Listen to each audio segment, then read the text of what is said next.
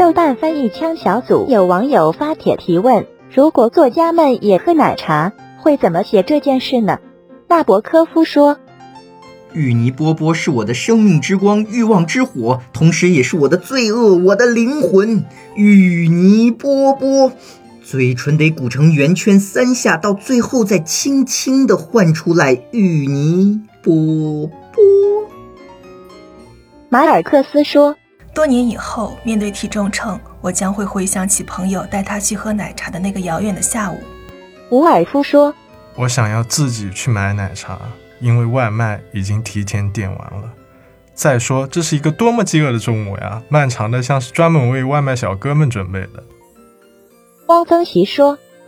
奶茶充斥着人造糖精，没有纯茶的那种天然醇香，于是为文雅人不取，以为品格不高。奶茶说：‘去你妈的！我就是要这样甜，甜的痛痛快快的，你们管得着吗？’”频道不同也能相融。这里是活字电波青年调频栏目。大家好，我是阿廖，我是小雪。嗯，作为一个怕冷的东北人，我的体感是夏日将近了。但是我知道，空调糖水甜蜜而冰凉的那种滋味呢，是不会休止的。因为有很多人就是要靠奶茶续命的。嗯，其实不只是靠奶茶这种甜食啦，还有火锅啊，还有串串啊，就是糖和辣，其实都是抚慰年轻人的加油站嘛。让我想起那个 TVB 里面经常有的那一句台词儿，嗯，哎，我跟你说啊，东西可以乱吃，但是话不可以乱说。人家说的是港普，你这解释东北人。这，哎，我还没介绍你呢，你就出来好了有意思吗？可以补充介绍一下吗？好，我的东北普通话已经激起了一个灵魂上的一个东北人了，他就对我从体感上是。东北人，但是小天儿这个体感上呢，还是保留了自己的，永远生活在撒哈拉。刚才我们聊就是一个对比性的介绍啊，这个小天儿就是一个嗜辣、爱尝鲜的奶茶消费大户。我们俩呢比较两极一点，就是我自己的体质比较差，然后我就是东西呢就不太敢大吃或者是 乱喝这种啊。但是呢，奶茶同时也是天天刺激着我的感官，因为它色泽丰富的这个外貌啊，还有经常替换的广告招牌呀，都让我这个心生涟漪啊。然后小天儿今天来呢，就是跟我们一起，就是来馋你们。对奶茶这个话题，我们今天开一个茶话会儿啊，其中。小天儿是爱喝奶茶的，然后阿廖是曾经的饮品店的店员，还有还有另外一位是我们的六一。哇，我都不知道原来阿廖竟然是行业内的人员。然后大家好，我是上次来活字电波泪失金丹，这次来体验一下放纵的奶茶滋味的六一。呃，其实其实我我真不敢说。呃，饮品店店员了，就是应该说，我以前是参与过运营吧，饮品店的，但是我根本不敢说我自己是专业的制作啊什么的，只是因为我们运营的话，毕竟都在店里嘛，那肯定会看到研发或者是出品的这个过程，手痒了自己来一下，嗯，大概就仅限于此了，经历就是，呃，是你都会直接参与到制作，会去学一下，因为有意思嘛，然后就会去玩一玩，嗯。那你洗手了吗？当时？那是必须的，我们出品品控很严格的，必须得有。对，我们刚才说那个小天是那个奶茶消费爱好者，我知道他有好几家奶茶店的会员，你能不能透露一下，今年夏天你花费在奶茶上的这个费用大概是多少？就是你在尝试各家奶茶的过程中，你有什么样的品鉴和你的心得体会？我觉得费用应该是不计其数的，因为我自己也算不清了。但是就是有一个品牌，我办了他家的会员，然后呢，他让我续会员的时候，就用一个数字来打动我。他说今年呢，呃，因为办了这个会员，然后我们已经为你节省了。呃，三千多块钱，呃，这是 这是其中一个品牌，对，这是其中一个品牌打了这个什么七五折的基础上，告诉我一年省了是三千多块钱，所以我说这是总价是不计其数的，呃，然后我今年大概喝过的这个奶茶品牌啊，除了 Blue Glass 之外，还有大家喜闻乐见的喜茶、恋暖初茶，还有一点点 KOI、星巴克，哦，把星巴克当奶茶喝，因为我只喝奶咖，哦，还有就是拿铁是吗？对，然后因为他们今年还加了什么燕燕麦奶，就是他们那个纯奶可以更换燕麦奶，所以它口感上来讲就更加的像奶茶。包括鱼眼咖啡，他家有一款挂壁黑糖咖啡拿铁，呃，然后那个就是甜度非常高，然后非常香醇。呃，还有主页，然后我觉得主页呢是他家的这个奶盖其实是比呃喜茶要更加的香醇，呃顺滑，然后芬芳四溢的。然后还有凑凑，其实我觉得凑凑呢算是在这个大陆地区是最接近这种台式奶茶口感的，哦、因为他家的珍珠真真的是非常的 Q 弹，然后。嚼起来非常有嚼劲，然后非常有韧性，让你觉得非常的有其乐无穷的咀嚼的乐趣。听馋。然后还有这都有广告吗？对，我觉得这这一期节目是一个这个硬广，呃，然后然后还有 COCO，其实 COCO 其实是我觉得是比较就是已经在地化的一个早期的一个台式奶茶的品牌，但是我觉得他家的好处就是在于真材实料，再加上物美价廉，就是高性价比。给力，然后还有快乐柠檬，因为他家的那个盐盐奶盖还是有微咸，有那种海盐芝士的感觉，呃，就喝起来就是如同在吃海盐芝士的那个蛋糕一样，甜腻的那种那种固体的那种口感。我现在就反思了一下哈，我喝过的这些奶茶品牌，我觉得他们其实都是大同小异，然后而且真的为就是口感让你觉得特别独特或者是特别美味的，都是呃凤毛麟角吧，就是。就是区区几款，但是基本上我我还是每天都至少喝一杯的，因为我觉得就是奶茶真的就是社畜的续命水。然后为什么它会成为社畜续命水呢？我总结两个关键词，就是甜蜜和自由。就是甜蜜这就不用说了，因为它就是很甜，呃，它就给 从让你从感官上就给了你一个非常直接的这种冲击力，就是让你觉得，呃，你在自己这个非常平庸的寡淡的这种社畜生活中获得了这种小小的这种小确幸、快乐、欢愉。然后它自由就在于，它真的是会把这个一种饮品，然后玩玩出各种不同的花样。就是因为现在，你就觉得你的选择非常多元，你好像在购买一杯奶茶的时候，有一种我拥有了全世界的感觉。因为它让你可选的项目太多了，你可以选茶底，就什么四季春、红茶、绿茶、乌龙茶、茉莉花茶、养乐多、什么阿萨姆红茶、茉莉绿、抹茶，就各种。然后这是茶底，这是第一步，这是第一步。然后第二步就是你可以选半糖、无糖、少糖，对，不加糖、少冰，对对对，冰度和甜度。然后你包括写甜度，现在还有就是什么多糖，呃，或者是什么低卡糖，还有什么原料炼乳微甜，什么三分糖、七分糖、八分糖、标准糖、无糖，然后。再包括就是冰度，呃，各种，然后还有奶盖，也现在有各种奶盖，你还可以选择分装或者不分装，就是在外送的时候。然后我觉得点睛之笔就是小料，这个小料真的是就体现了就是我们民族的一个博大精深，包容万象是吗？对对，因为真的是，呃，有波霸、寒天、黑糖钻、芋圆、布丁。椰果、菊若、蜂蜜分子、爆爆珠、茶冻、咖啡冻、西米露，还包括各式水果粒，就是你会觉得你在选择的时候，你好像你只是买了一杯奶茶，但是你好像就购买了很多商品，然后而且它真的是呃给了你非常极致的服务的体验，就是你可以去定制属于你的那一杯，呃，就是这种体验让我觉得我对我的生活有一种掌控感，我有了某种程度上的自由，所以我觉得真的奶茶和社畜绝对是标配，而且我觉得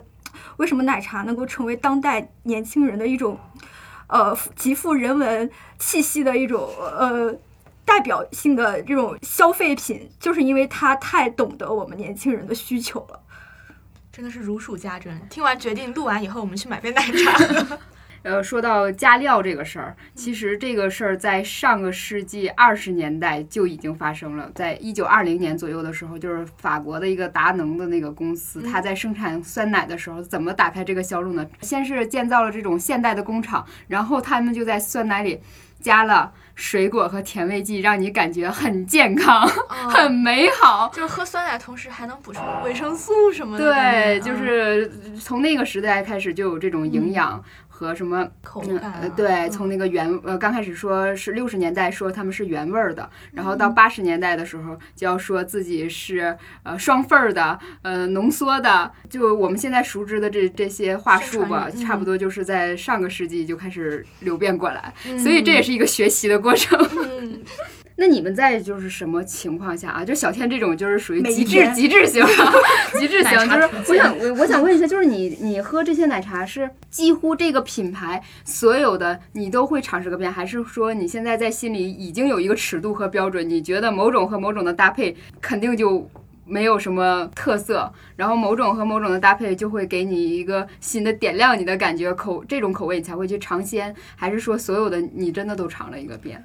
呃，我肯定有我的特别定制菜单。嗯呃嗯，比如说这个炼暖初茶，有一款就是别的店家就是还没有研制出来的加料，就叫蜂蜜分子。就是这个东西非常妙，就是它表面有一层薄薄的膜，然后咬开之后就是爆开了的一颗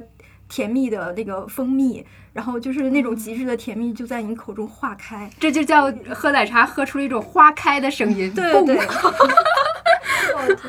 好，那问一下那个六一和阿廖，你们就是在什么时候就觉得自己特别需要一杯奶茶来解救？我自己好像买奶茶不会因为什么特别的情况，我就是嘴馋，我就是想喝了。当然也因为我就频率不会很高嘛，可能就是偶尔想喝，但我就会大姨妈周期，啊 就对那种时候不能选啊，前后就会很想喝。对对对。然后我在网上看到有网友说一句话，说我觉得自己一直都很尊重奶茶，没去冰，没少糖，也没少喝。我真的非常理解这种这种心态，就是我自己的态度可能跟这个比较像。虽然喝的少，但是我也是因为想喝我就去喝嘛，所以我就是追求口感，就为了喝个爽我才喝的。那我也就不会很在意是它是要为了健康而少糖或者是去冰了，就是怎么爽怎么来。比如有的时候我就是想念甜食，想念糖；有的时候我就想念奶盖了，然后我就会去买一杯奶茶。哇，我发现像阿廖这种典型的就是随心所欲的人，跟我完全不一样。嗯就我就是加班的时候非常需要奶茶的续命，因为加班就是怎么说呢，这是一个非常社畜的，就是才懂的状态。然后而且社畜一般会把这种奶茶甜度等同于承受的压力程度啊，比如说啊，就是我们之前就是在公司里会有个群叫奶茶群，然后我就根据同事们选的奶茶的糖度来判断他们今天就是压力大不大。哎，比如说我想插个队加活儿能不能加？就比如说今天有人他喝了三分糖，然后说明他今天工作量哎还可以，那我有什么想插队的就可以商量一下。那如果他加的是五分糖，那我说啊，那有可能要琢磨一下，就是。感觉他工作比较多，那如果是全糖，就基本上是红色警报了。就是我觉得这个事情不着急，就可以缓一缓再说。那呃这是全糖的话，应该说他很饿，他需要 他需要赶紧瞬间补充体力吗？没有人会这样，因为饿才喝奶茶。没有没有，真的没有，就就感觉希望希望补充糖分来缓解压力，是吧？对对对不要去碰它，这个时候不要招它。对，反正我觉得就是当代社畜的心情晴雨表吧，大概。嗯，嗯，但是你喝茶的时候不会觉得也也不太解渴，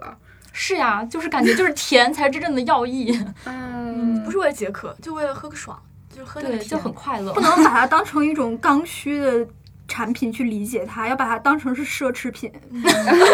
啊照这么说，那我也明白我自己始终如一的关于茶的爱好，那就是甜茶，哦，就是蒂莫西查克梅德，你知道吧？就是请以你的名字呼唤我，哦。然后最终我应该觉得它的味道应该是桃子味的。因为之前跟那个六一聊，我觉得就你可能是嗯。在喝茶这方面比较注重你的情绪，是吗？嗯，是，就感觉是开心的时候要喝茶，不开心的时候也要喝 奶茶甚至更。要喝。对对对，嗯就哎，我我不知道你们有没有听过那个丧茶，就沮丧的丧。听过爆火了一阵。对但是现在好像是已经销声匿迹了。对因为它本来其实就是一个很快闪电，对对对对，就是这样。嗯嗯，然后它其实因为开始的时候，我看他们那个主打的茶就是什么一事无成奶茶，然后碌碌无为红茶，说不下去果茶，而且口味就是他们当时就是说段子嘛，就是说只有微苦、中苦和大苦，就是而且来。对，就是他他们很他们开始对网友对他的期待是希望他店里放满了那个太宰治的人间失格，就而且店员最好都是扑克脸，就你爱买不买，你爱喝不喝，就大概是这种，就是丧到每个细节。反正我我感觉就是大家去参加这种营销活动的话，更像是发一个 QQ 空间或者朋友圈，就是你喝这个喜茶也好，丧茶也好，就相当于发了一次朋友圈。反正感觉就是丧已经开始成为了年轻人的一种政治正确吧。然后就你原来可能在深夜发的那种仅自己可见的朋友圈，现在就你喝个奶茶就能做到，就成为一种社交符号了。就是像这个丧茶，我觉得它其实就是走的现在这种网红新产品，他们都非常普遍的一种营销方式，就是他们贩卖都是自己的颜值、体验，还有呃情绪。丧茶它会在它杯子上就是印上很多那种很丧的那种 slogan，对，呃然后就会让你去觉得你可以去举这个杯子来自拍嘛。然后它其实是一种自我身份的认同，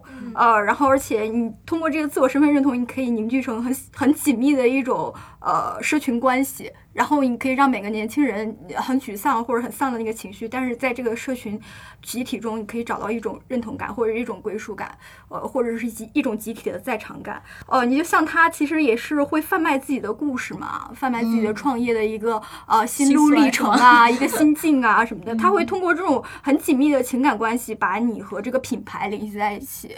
呃，就好像就是说你喝的不是这个。呃，一个商品，你是在喝，在消费某某一种叙事或者某一个故事，就会让你在喝它的同时，有一种自发的去赋予它一些比较形而上的意义。这样的话，你才能跟它有更深刻的那种关联。嗯嗯但是我觉得他再去怎么去营销，但是他呃违背了一个生理的原则，违背了一个天性，就是人生来是嗜甜的。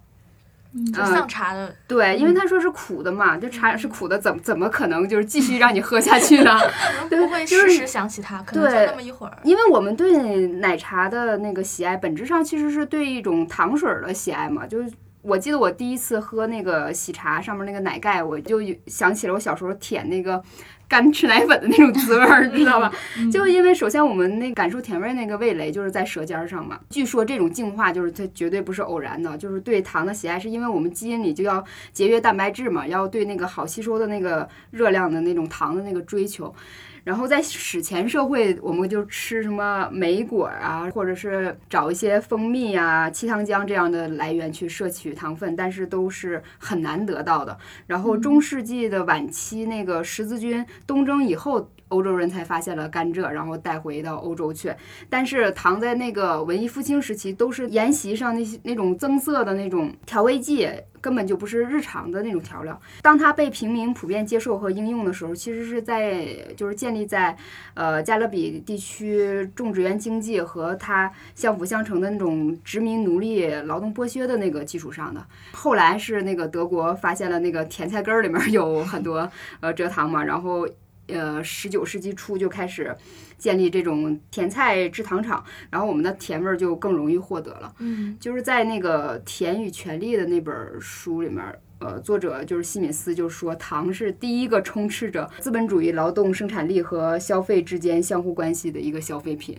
嗯嗯，其实我有时候我也在就是去思考嘛，为什么当代年轻人都喜欢喝奶茶？然后我们现在社会上喝奶茶这个习惯或者这个风俗，它究竟是怎么流传起来的？呃，然后我也看过一本那个饮食人类学的这个著述，叫做《好吃食物与文化之谜》。呃，这本书里就写到，就是说，呃，其实世界上就是嗜奶者的民族呢，主要就是生活在欧亚大陆的北部。你看，像澳洲啊，或者非洲，呃，美洲，呃，应该是特指南美那块儿，就是他们那边的人是不太喜欢喝奶制品，呃，喝奶制品的。呃，那么就是因为一个人他是否能够食用奶和奶制品是有他生理条件的，就是要看他体内的那个乳糖酶是不是充足，就只有乳糖酶充足的人才喜爱喝牛奶。呃，那么我觉得跟那个地区的这个农业生产的关系，我觉得也是密不可分的。你比如说，其实我也有到内蒙古一带，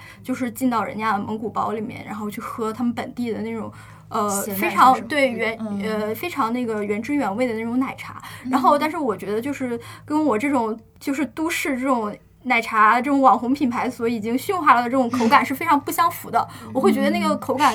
对很咸，然后它就它不够就是那种宜人，不够温和，然后我觉得不好喝，就嘬了一小口就不喝了。然后所以我觉得现在呃我们当下喝的奶茶，就是我觉得跟可能。跟我们国家的这种畜牧业地区的这种奶茶，我觉得可能是两个东西，就根本不是那种同宗同源的。继续追溯，我们现在喝奶茶究竟是从哪里来的？然后，呃，那么就像刚才小雪说的一样，其实就是在新航路开辟啊，包括。哥伦布发现新大陆之后呢，那就是自一六五零年起，就是糖在很多国家就从一种奢侈品和稀有品，就变成了一种日用品和必需品。呃，因为就是有了这个加勒比地区的那些呃西印度群岛那些国家和地区，比如说牙买加呀、波多黎各呀这些国家和地区，呃，就是发展这个呃种植园经济，然后生产蔗糖，然后就是大批的蔗糖就被运送到他们的宗主国，就比如说英国，呃，呃就是所以蔗糖在欧洲就开始风靡，就成为了这个欧洲的城市无产阶级，也就是当时工业革命初期的这种劳动工人，他们热量摄取的主要来源。呃，这种饮饮食方式呢，也影响到当时属于英联邦国家地区的这。一些地区，比如说香港，那么就有香港本地的这个文化学者回忆呢，就是港式奶茶的雏形呢，就首次出现在一九六零年代的新界，呃，然后就是当时的女水工人们就仿照英国劳工的习惯，每天下午三点十五分便停下手中的活儿，喝一杯用粗茶淡奶还有白砂糖冲制而成的这种简化版的英式奶茶。这种喝港式奶茶的习惯呢，就慢慢的又风靡到了中国大陆。我其实我记忆里面呢，呃，我上大学的时候就是二零一零年左右，那时候其实比较风靡的还是港式奶茶，就是丝袜呀、鸳鸯啊，或者是咸宁七啊，或者是宁蜜啊那些。那么我其实思考，就是任何成功的产品输出呢，应该都是一种文化输出，因为其实，在我们这个文化等级观念里面，港式文化一直代表的都是新潮啊、流行啊，或者是高级啊、高级感。比如说我们现在用什么？美图秀秀它还有一种滤镜，就叫港风滤镜，嗯，它就是走一种奶茶色、复古啊、都市啊、霓虹灯啊那种非常炫目、也非常迷幻，然后一种光怪陆离的一种那种色调。呃，我们小的时候就是看一些港剧，就是 TVB 的。电视剧嘛，然后呃，他们经常就是有在这种街头巷角，然后喝一杯奶茶那种场景。然后我们看一些港影啊，就是什么呃周星驰啊这种系列，什么行运一条龙啊，它里面就会有很多茶餐厅。呃，就是我觉得就是奶港式奶茶就代表了香港的一种中西文化呀，高档与庶民，权力和游散，还有繁忙与休闲的那种很混杂的一种文化，一种都市精神。那么就是随着这种。港式呃流行文化，它逐渐的在中国大陆的示威和衰落，所以港式奶茶也随之慢慢的淡漠了。呃，那么其实现在觉得我们现在中国大陆所风靡和流行的这些奶茶，应该也都是台式奶茶的这样一种。呃，衍生物或者是一种呃，在这个互联网时代一种网红新产品，呃，因为台式奶茶是第一次在奶茶里面加珍珠的啊，珍珠奶茶，呃，就是它的诞生其实是很偶然的，就是它是一个夜店的，呃，不是夜店，夜市上的，夜市上的，我没有去过夜店，夜市上的那个一个奶茶店呢，它手下一个女工，然后她偶然的把玉薯木薯粉所制造的一种，呃，就是圆圆的一种像芋圆。的东西加入了奶茶中，然后就变成了一个呃特别畅销的一种饮品。但是我觉得台式奶茶在大陆的风靡其实也随着是台湾的那种流行文化。比如说我我记得呃我们小时候看流行偶像剧什么《流星花园》啊，然后还有就是爱花间，就特别想吃爱情魔法师命中注定我爱你之类的。我觉得命中注定我爱你的第一。第一幕场景就是那个陈心怡，就是那个便利贴女孩，她举着八杯还有多少杯奶茶，然后就是挤上了电梯，然后要去跟她给她的同事送那些奶茶，因为她是。办公室里面任人驱使的一个小妹的一个形象，还有就是呃那些年我们追过的女孩里面啊，也有就是沈佳宜，她和她的那个朋友一起喝奶茶的那个场景。但是现在呢，就是我们是在这个台式奶茶的基础上对它进行一个改良，然后去衍生了一批新的这样一个品牌。那么其实现在就流行文化而言，就是大陆已经变成了整个呃泛中华地区的一个中心区域嘛，所以我们现在就是。多喝的就是我们这近几年兴起的牌子，什么喜茶呀、奈雪的茶呀，还有什么鹿角巷啊之类的。我说一个点啊，就是我之前看到就是一个数据是国家统计局的，就是说其实奶茶回归大陆其实才短短的二十年，但是它消费量就已经达到了咖啡的五倍。但其实咖啡进入中国已经超过了一百三十年，就反正感觉我们这个文化基因就是以奶茶就是作为。一个什么传承吧，可能算。哎，你刚刚说奶茶回归，就是嗯因为我记得你跟我聊过一个奶茶，它其实比如说北方可能喝奶最早最早可能我们没有奶茶这东西，它是融合过来传进来的嘛，是不是有这样一个 一个流传？哦，你正好是刚才小天就聊到说，他说他不喜欢喝内蒙的那个咸奶茶。嗯我想说嗯，我第一次喝的时候惊为天人，就是惊为天好茶喝是吗？就是因为很颠覆，就是哦所有给我我之前喝的所有奶茶都是甜的，但那个是咸的，就是我觉得哦就很不一样。至于好不好喝，就是我反正我喝了一段时间，后来就没有再喝，但就感觉反反正后来我又看到那个果壳的一篇文章，就是说其实奶茶的历史就是从咸再到甜，就是说之前我们因为游牧民族不是特别。盛产奶制品，然后它后来跟南方的那个农耕文明就是融合之后，就他们俩就产生了奶茶。然后大家又觉得说，哎，茶这么苦，加了奶也不是那么好喝，那要不要再加一些花椒啊、盐啊的东西，然后煮成一锅汤？然后就，所以我们其实自古以来中国喝奶茶其实是咸的，直到后来就是唐代的时候，因为在征服西域嘛，然后就跟阿拉伯那边有了一些交流，然后阿拉伯最著名的其实世界特产之一就是。蔗糖，对，所以就这个时候，就阿拉伯人就非常聪明的学会了我们的奶茶，然后加入了蔗糖。加入蔗糖之后，他这个就是很神奇，就从可能是干十字军东军的另一条线发展线路，就是他从呃西边儿，然后一直又到了又传到了印度，然后印度人民就非常开心的接受啊，原来奶茶是甜的，所以其实荷兰人后来又来到那个印度之后，就发现说，哎，我们就是环氏专专属的这种奶茶，甜味儿奶茶，既然在这里是所有的就吃不起饭的人用来充饥用的，就很诧异。反正就这这个点，我觉得还就特别有意思，就感觉哎，最后我们又把就是虽然我们最开始啊，就是我们是做一个咸奶茶作为一个出口的感觉，但就绕着绕着，我们最后又喝回了奶茶。虽然它味道已经改变了，但是感觉这个文化上还有一定的延续性。嗯，对，因为我在那个呃食物味道的历史那本书里边，它有介绍说，呃，人最开始是咸甜不分的。就是我们去吃什么东西是一个被塑造和一个学习的过程，然后最开始糖它也是跟你像说的什么花椒啊什么那种各种香料就混为一谈的这么一个过程，就是真正的咸甜被区分开来，就是十六世纪左右的一个事情。我们现在就无法想象，就是我们真正传统的那个古代的味道究竟是什么味道。其实我们对味道的那个接受啊、寻求。还有我们的饮食习习惯呢，从根本上就是政治结构、社会经济结构和技术结构整个变化那么一个结果嘛。然后饮食研究也包含在就是历史研究，还有人类学，包括还有时尚史这些之中。然后美食呢，当然我们现在尤其感觉到它可能是甚至更体现我们那个世界观和一个审美观的这么一个一个切口吧，是吧？其实我们享受呃食物的那个愉悦感的时候，肯定已经。超越了食欲嘛？就当我们对食物和味道知识了解更多的时候，就会给呃食物排个名，然后蔑视一下其他种种族的那种吃法。比如说，就是说那个有有有外国人就认为那个。吃皮蛋就很变态，但是我觉得这 这就这是我们非常好吃的东西哈，文化认同感。嗯，对，所以就也会划分人的等级嘛，然后就带来自我满足和那种社会区分的感觉。呃，虽然我们现在不会想那么多，就是因为基本上吃什么都是可以吃得到，也还算是吃得起的，只要不是太夸张，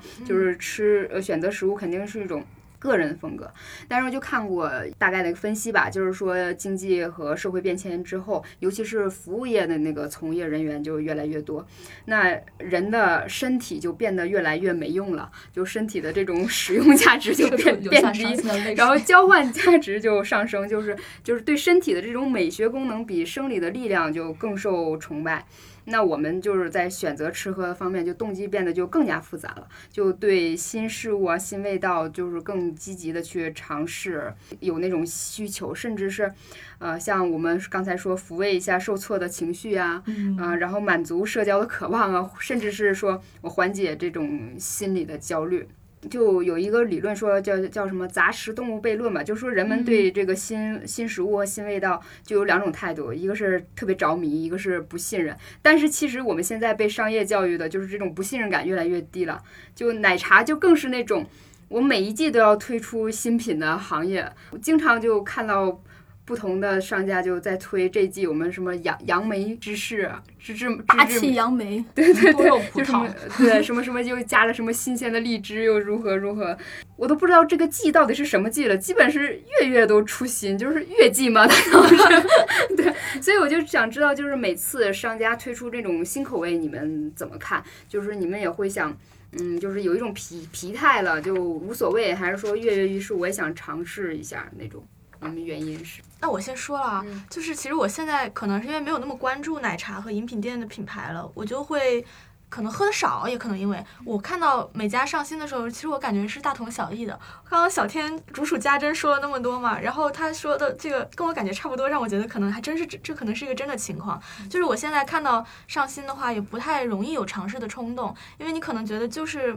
那些常用的原料，那种常用的搭配，然后你也不能太反人类吧，味道还是要让讨好大家的，所以也就不会有很多很新的、太多很新的东西出来。嗯，比方说它是那个带奶盖啊，不带奶盖啊，然后什么的，这些口感上我可能我觉得搭配上没有太多花儿，但是用料上还是会。嗯，有一些就是区别吧。比方说奶盖这个东西，不知道大家能不能就是明白植物奶油跟动物奶油的区别？对对对对对，其实我又不懂其实 其实我我后来 我我大概知道一个大概的，然后我后来也在认真的查了一查，就是其实植物奶油跟动物奶油相比的话，动物奶油还是要更健康一些的。植物奶油它是有一些。还有一些反式脂肪酸的，那个可能喝了以后，当然对身体就不太好了，这是它加工工艺的问题。现在也据说有出一些氰化，就是那个不健康的东西是氰化是氰化油，大概那个那个字儿就是气字下面加一个嗯，那个氰化植物油，那个东西是含反式脂肪酸的嘛，是植物奶油里比较多，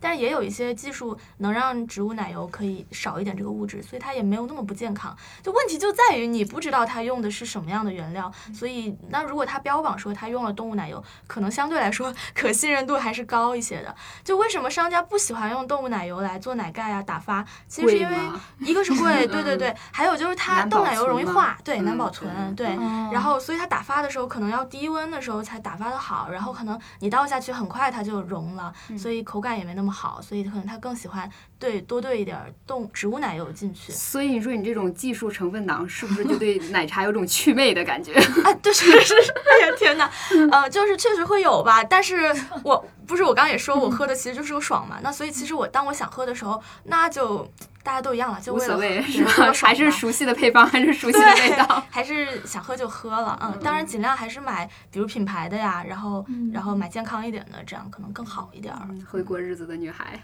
天哪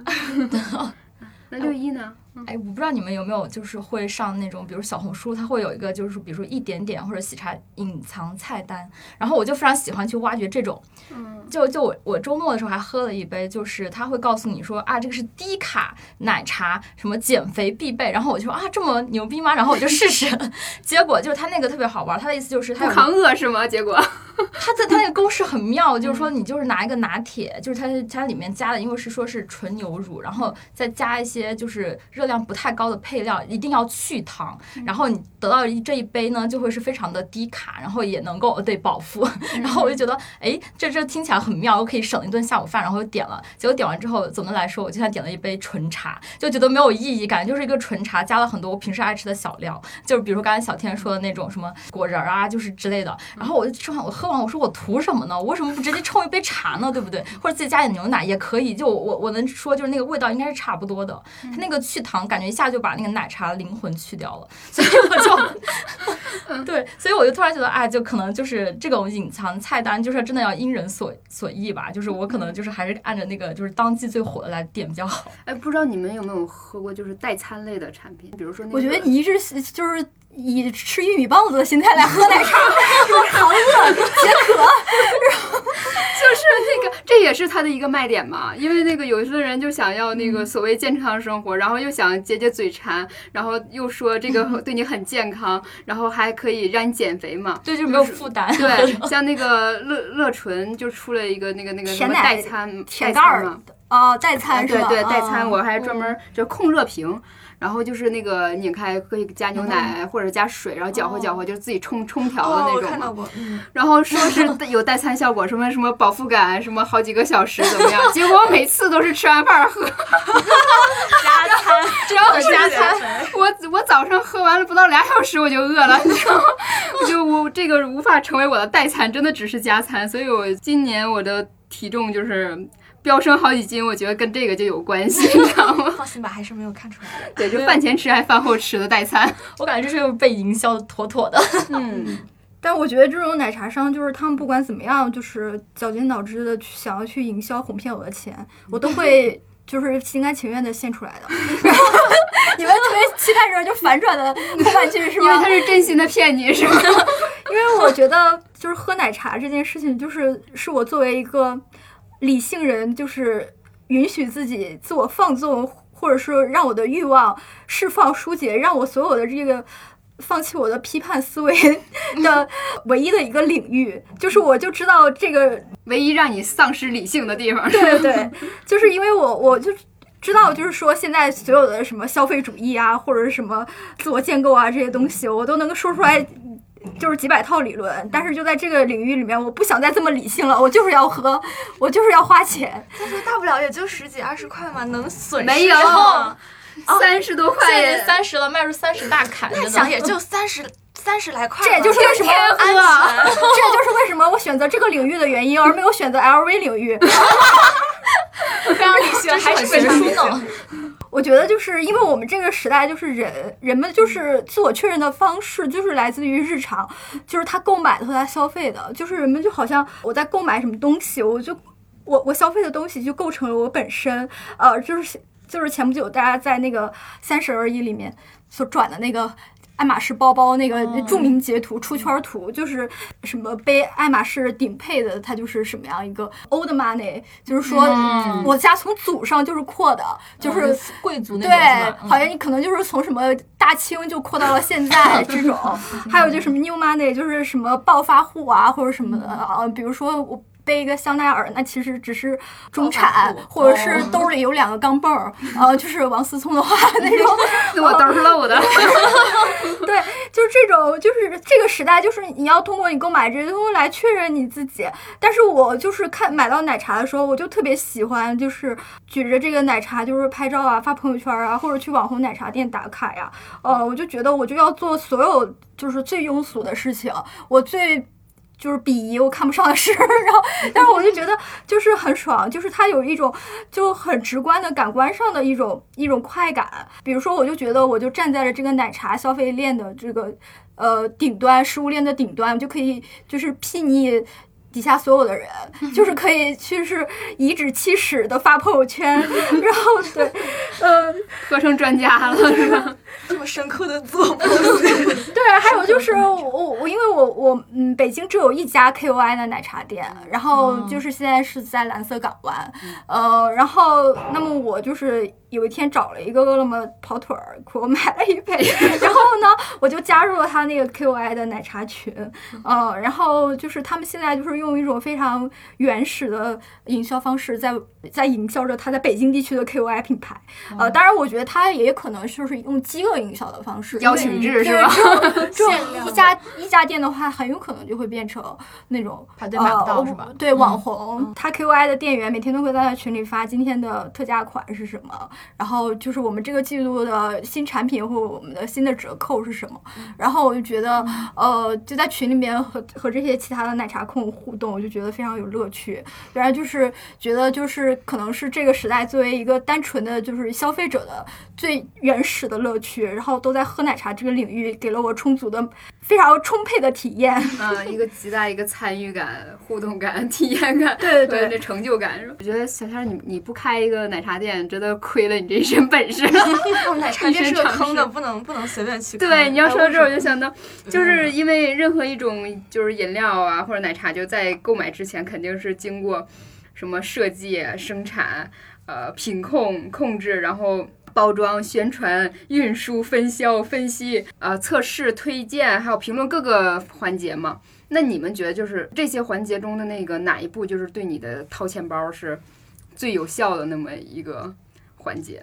哎，我有一个特别奇怪的癖好，就是我会收藏那个，比如说乐乐茶的那个包装袋，就是而且它每一季我都特别希望拥有一个，即使我只是用来拎，就是饭盒之类的东西，就它因为它每次那个设计都不一样，然后有有时候它可能会有联名，比如它跟阿华田联名，然后它那个就是会有一种特别呃港式的那种感觉，就是那种什么 disco 元素也有，然后它比如春天它可能就跟那个水果联名，就是它会做一些就是比较清新的，比如说桃色的那种、粉色的那种包装，然后我觉得哇，每一款都想拥有。然后之前我的朋友还因为缺了一款跟我说，你有没有最近买？买了送我一个，然后我就觉得很奇妙。那个可以反复用是吗？它是对，因为它的很结实，就是它那个牛皮也很厚，牛皮纸，所以我就感觉这个包装非常吸引我，就导致我每次去那个五道口的时候都会想买一杯乐乐茶。这是一个神秘的点。所以，那阿廖，你作为曾经的一个从业者，那你们在那个推销话术啊，或者店面设计方面，就是那种比较专业的小细节、小心思，你跟我们说一下。首先，我非常惭愧，作为曾经的半吊子的饮品行业从业者，我们当时业绩并不好。但而且我听完他说这个包装袋的问题，我觉得这个真是我们太忽略了。而且，但是有一点吧，就是不管是店铺的设计，还是说产品研发，然后包括你拍照，颜值肯定是最重要的考虑要素，或者是首位的考虑要素。刚刚你说到包装袋嘛，然后我们之前就是因为也有咖啡产品嘛，然后那咖啡的那个。托呃杯托就是防烫的那个杯托，然后咖啡杯其实那个外带杯纸杯它其实没有什么花样出来，就设计上你多画点东西就得多花钱，然后加上大家 logo 也都长那样，就是印一个 logo 大同小异，没什么设计，要不就想要在那个杯托上做一点文章。就这个是既有颜值的考虑要素，也有一个讲故事的那种品牌包装的考虑要素，就是想在那个包装上做一些小人儿，然后让你能在往上面填字儿，或者是大家互相填字儿，然后发给用户们互相填字儿，然后再收集回来，然后你随机拿到一个可能是个陌生人的填过的字儿，然后就是纯粹是一个。就是开过这样的脑洞吧，然后还有就是在产品的研发上，呃，可以举一个例子，比方说大家可能比较常见暖色类的饮品，黄色、红色，因为水果也都是这个颜色，然后相对来说紫色，尤其是蓝色嘛，紫色可能还有葡萄，蓝色，然后这种冷色调在饮品里面不太常见。或者说是它，呃，出现了，你就会觉得它很特别。然后其实有一种原料叫蝶豆花儿，它就是一种豆科植物的花。然后据说它是有一定营养元素的吧，反正它是可以吃的。然后本身也没什么味道，它就是能够染色，就是。你可以在市面上直接买到那种一罐一罐的晒干了的花，就跟你买菊花茶、茉莉花茶的那个干花一样，然后把它放到饮品里面，它就是很容易染出那种蓝紫色出来。然后有饮品师他会做那种渐层嘛，可能他就不把它搅匀了，他一开始就分层，底下是有一点深色的，上面是纯色的，你就觉得很吸引眼球啊，然后你就很想掏钱去买嘛。但其实这个东西你在网上一搜，几块钱就能买到一罐儿，所以还是一个就是商家的小心机吧，或者其实。它不是什么心机，它就是一个视觉刺激，对对对，就是一个普通的原料。其实，嗯，这一点就让我想到了一个问题：很多人买奶茶，他不一定都喝完，就喝尝了几口，是不是？或者拍张照就算了。如果我都喝完的话，就是我估计我现在应该。进不来这个门了 是吧？应该就是跟国宝的那种身材差不多。一个神秘的小问题，你猜猜我们的小天儿。有多重？妈呀！没有没有没有，我们很纤细，很美丽。对我还喜欢偷偷喝奶茶，但是完全看不出来。